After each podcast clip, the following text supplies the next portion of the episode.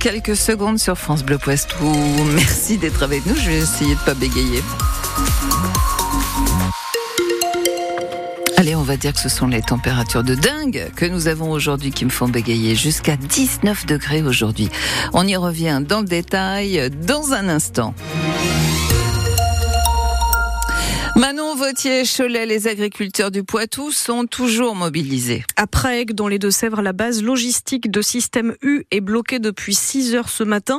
Une trentaine de membres des jeunes agriculteurs du département sont sur place pour une durée indéterminée. Aucun camion donc ne rentre ni ne sort de la base. Dans la Vienne, la FDSEA, l'EGIA et la coordination rurale se donnent rendez-vous devant la préfecture à Poitiers à 18h ce soir au départ de la 2001 et de Auchan Sud pour les convois, donc ça pourrait perturber la circulation. Il demande toujours des mesures plus rapides pour le secteur au gouvernement, à moins de dix jours maintenant du Salon de l'agriculture à Paris. Les profs aussi manifestent dans la Vienne à l'appel de l'intersyndicale, toujours pour dénoncer les réformes à venir, notamment les groupes de niveau dans les classes à partir de la rentrée de septembre, avec un tractage prévu place de la mairie à Poitiers entre midi et 15 heures sur notre application ici. On revient aussi sur euh, les prévisions du trafic SNCF pour ce premier week-end de vacances dans le Poitou.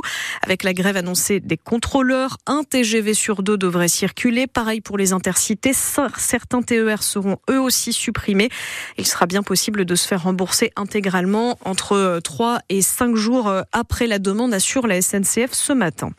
À Montcoutan-sur-Sèvre, malgré les nouveaux moyens déployés pour retrouver Erwan, il reste introuvable. Ça fait maintenant plus de quatre jours que le jeune homme de 18 ans a disparu devant la boîte de nuit La Morinière. Pour le moment, aucune hypothèse n'est privilégiée.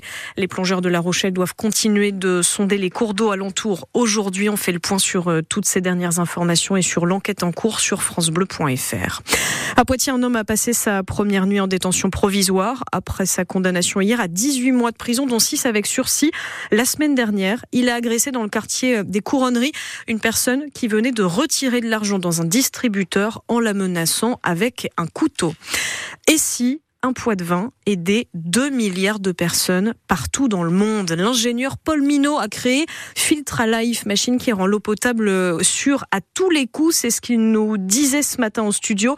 Il espère que ça pourra aider euh, à dépolluer la Seine aussi avant les Jeux Olympiques de Paris. Vous retrouvez son interview complète en vidéo sur notre page Facebook.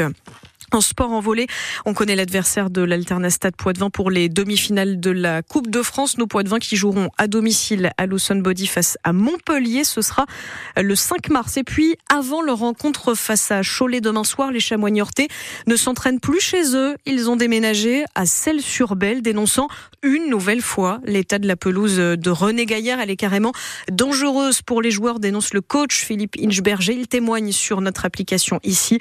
Demain, Cholet en ce sera à 19h30.